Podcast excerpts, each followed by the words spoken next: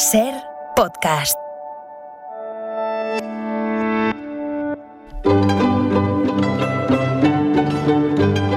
En la ventana acontece, que no es poco, un relato personal de la historia con Nieves con Costrina, cadena Ser.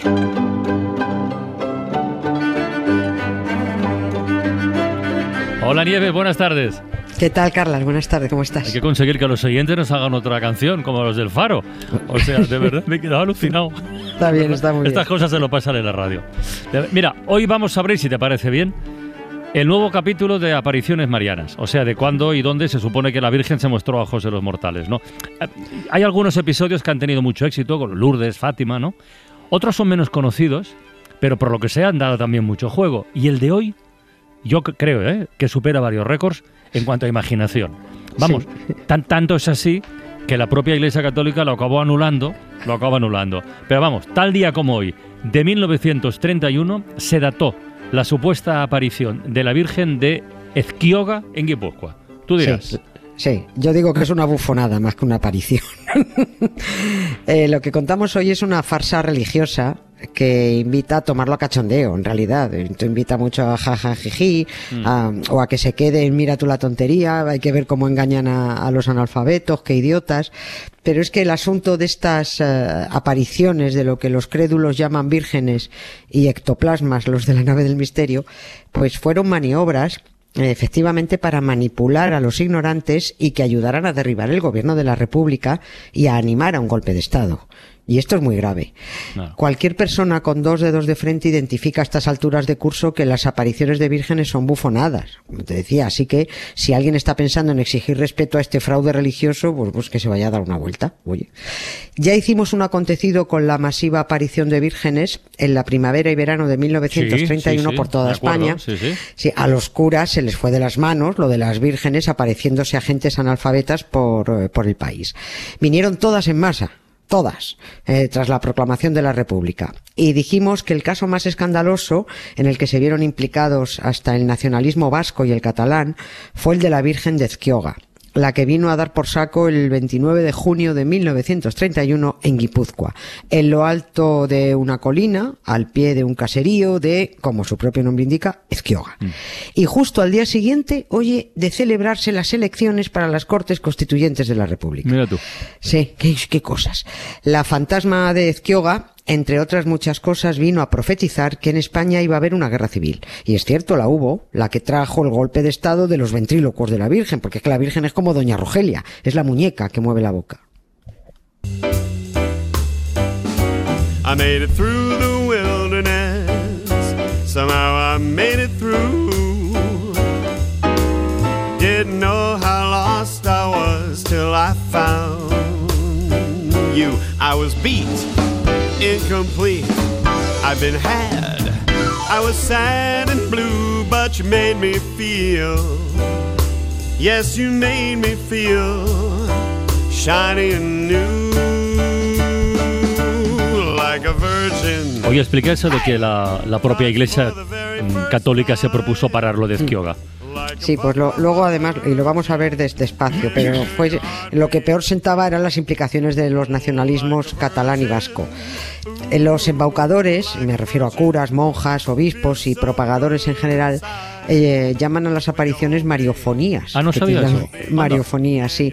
Tiene, tiene, guasa la palabreja, pero que se acerca mucho a lo que de verdad son psicofonías. Psicofonías, claro. Mandurria. El invento de las apariciones tenía mm, dos objetivos. Por un lado, pretendía ser un freno a lo que la Iglesia consideraba una descatolización de España. Mm. Y si España se descatolizaba, los curas perdían privilegios y perdían pasta. El fraude de las apariciones, entonces, y el, culto a las estatuas que representan a las vírgenes tuvo como objetivo la defensa del negocio. Ese fue, ese fue el principal objetivo. Y el segundo objetivo fue producto de la, de la envidia. España anhelaba un Lourdes, un Fátima, Ah, conseguir que un lugar concreto se convirtiera en un fenómeno de atracción de masas, miles de peregrinos, millones y millones de pesetas entrando a la buchaca de la iglesia. De la misma manera que a Lourdes se organizaban y se organizan trenes de peregrinos para llevar a los urbanitas, en 1931 los peregrinos llegaban a Ezquioga en autobuses atestados o en coches particulares de quienes querían llenar aquello de crédulos que se comieran aquel, aquel teatro, ¿no? Pues sobre todo que además lo alimentaran y ayudaran a que creciera todo aquello. Oye, ¿quién se inventó la aparición de, de? A ver, esto es, esto es, lo- es un cura, un cura de la zona, se llamaba Ah. Antonio Amundarain, que ya había organizado peregrinajes a Lourdes. Este tipo estaba empeñado, para, para, para que nos hagamos idea de la catadura moral de este personaje, este hombre estaba empeñado en que las mujeres se estaban dejando corromper por la sociedad urbana. Ya estamos. Sí, sí, claro. Arremetía contra las que bailaban agarrado y las que se ponían traje de baño en la playa de la Concha en San Sebastián. Su objetivo era, y así lo dijo, organ- eh, y esto ya va textual, organizar un ejército de vírgenes, se refiere a mujeres vírgenes, contra la irreligiosidad, el libertinaje y la inmoralidad. Y este cura, este machista, este estafador que seguramente sería un pedófilo de libro, es el que pone a dos niños a decir que han visto una virgen en la colina de Ezquioga. El cura Mundarain avaló unas visiones que él mismo había promovido y como conocía cómo se organizaban los peregrinajes a Lourdes, montó en Ezquioga un centro de peregrinación y toda una parafernalia inspirada en Lourdes. Organizó una procesión diaria a las ocho y cuarto de la tarde, luego venía el rezo del rosario y durante el rezo se producían las apariciones. Pop, Ahí había, siempre de noche, ¿eh? siempre de noche. El montaje empezó con dos niños embusteros, Andrés y Antonia Bereciartúa, se llamaban, eran hermanos, y dijeron, pues lo que les dijeron que dijeran, que veían a una señora que llevaba un velo blanco poblado de estrellas y que tenía una cara muy triste. Y la mujer, hombre, es de fácil deducir que la mujer estaba triste porque había venido la República, lógicamente.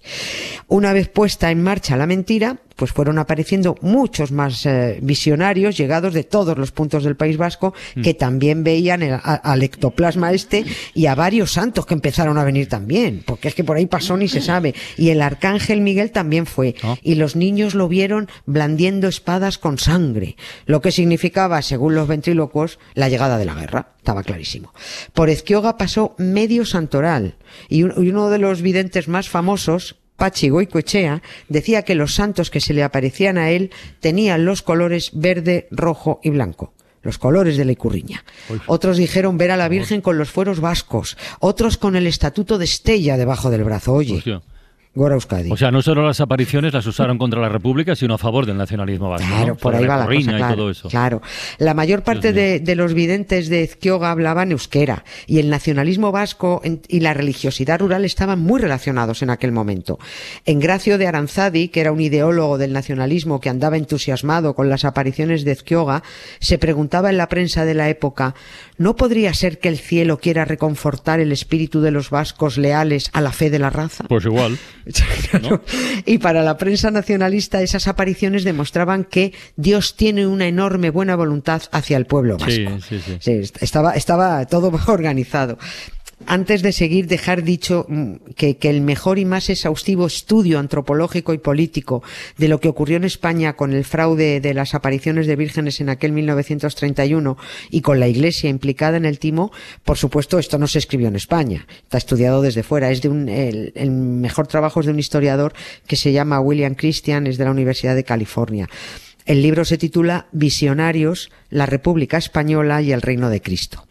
Y hay un famoso hispanista, muy- mm, suena mucho el nombre, Raymond Carr, Sí, sí, que elogia, sí, elogia este trabajo de William Christian y que escribió un análisis maravilloso de lo ocurrido en Ezquioga, explicando las razones históricas de por qué además cuajó tanto este fraude en Cataluña.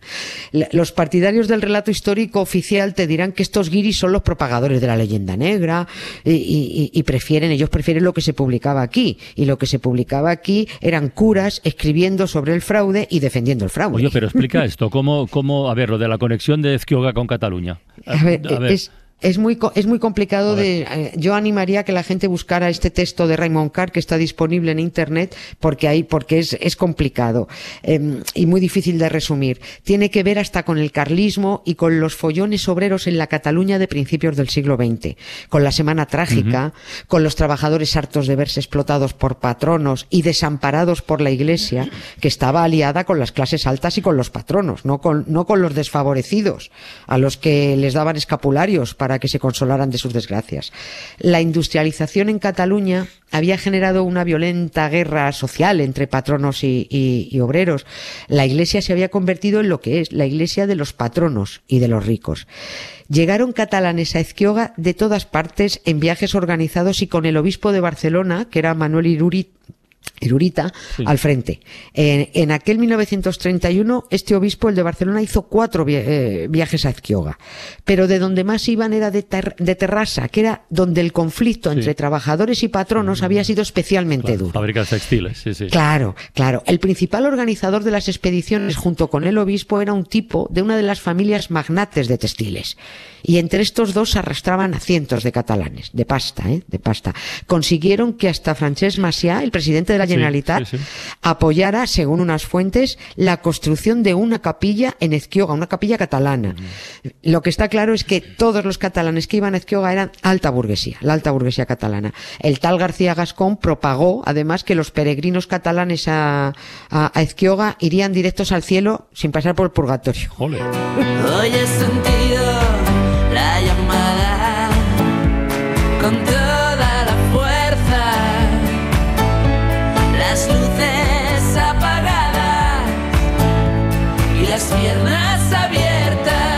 Oye, ¿y esto de Ezquioga hasta cuánto duró?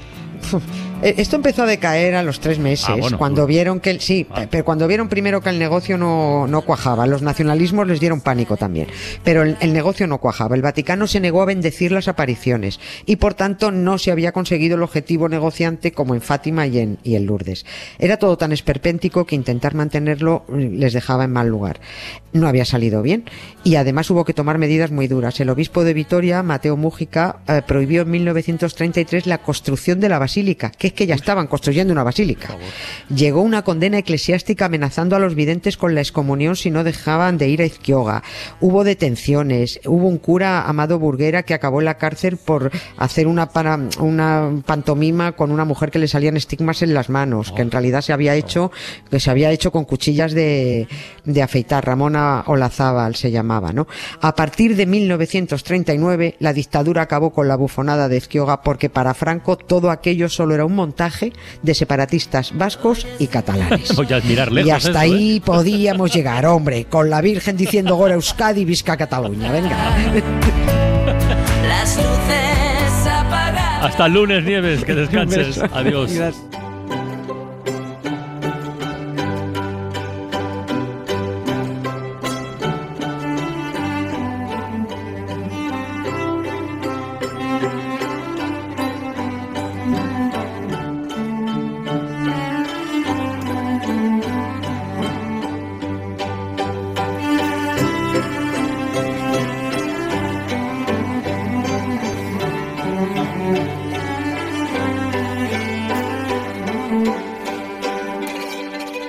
Suscríbete Acontece que no es poco. Todos los episodios y contenidos adicionales en la app de Cadena Ser y en nuestros canales de Apple Podcast, Spotify, iBox, Google Podcast y YouTube.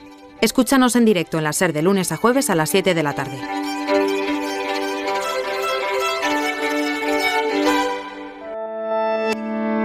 Cadena Ser. La radio.